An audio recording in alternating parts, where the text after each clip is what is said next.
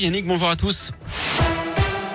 On commence par le trafic à Lyon avec quelques ralentissements à hauteur du la jonction entre la 42 et le périphérique Laurent Bonnevet à cause d'un accident. C'est ralenti sur un kilomètre actuellement. Soyez patients dans le secteur.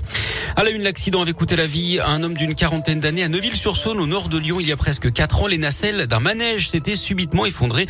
La victime originaire de Rérieux avait été tuée blessant plusieurs autres personnes également. Le jugement est attendu aujourd'hui pour le propriétaire de l'attraction et celui qui était chargé de son inspection.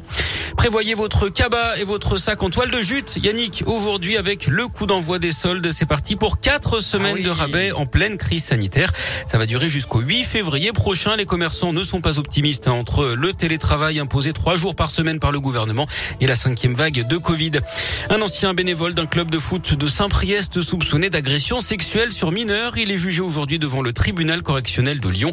Plusieurs enfants avaient déclaré avoir subi des attouchements entre 2014 et 2020. Une habitation de 200 mètres carrés complètement ravagée par les flammes cette nuit dans le Nord-Isère à Arandon-Passin, c'est au nord de la Tour du Pin. L'incendie s'est déclaré un peu avant 3 heures du matin. Heureusement, il n'y avait personne à l'intérieur, la propriétaire étant en déplacement à l'étranger. Jusqu'à 800 000 passes sanitaires risquent d'être désactivés samedi. Ceux qui n'ont pas encore reçu leur dose de rappel, des chiffres dévoilés par le ministère de la Santé alors que la date butoir annoncée se rapproche. De son côté, l'OMS, l'Organisation mondiale de la santé, estime qu'au rythme actuel des contaminations, plus de 50% des Européens seront touchés par Omicron d'ici deux mois. Hier, plus de 350 000 Français ont été déclarés positifs. C'est un chiffre record. Des cafés et des restos qui n'auront pas à contrôler l'identité de leurs clients pour vérifier leur passe vaccinal. Les sénateurs ont en tout cas supprimé cette disposition du projet de loi.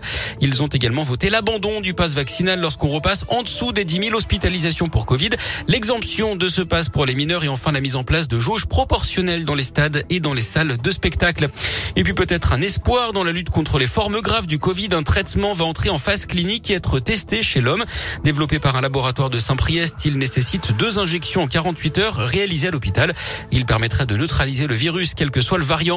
Bonne nouvelle pour Gabin, ce collégien de Saint-Etienne âgé de 11 ans dont le numéro de portable l'avait auparavant servi à une escort girl. Le garçon avait reçu des messages explicites et même des photos osées.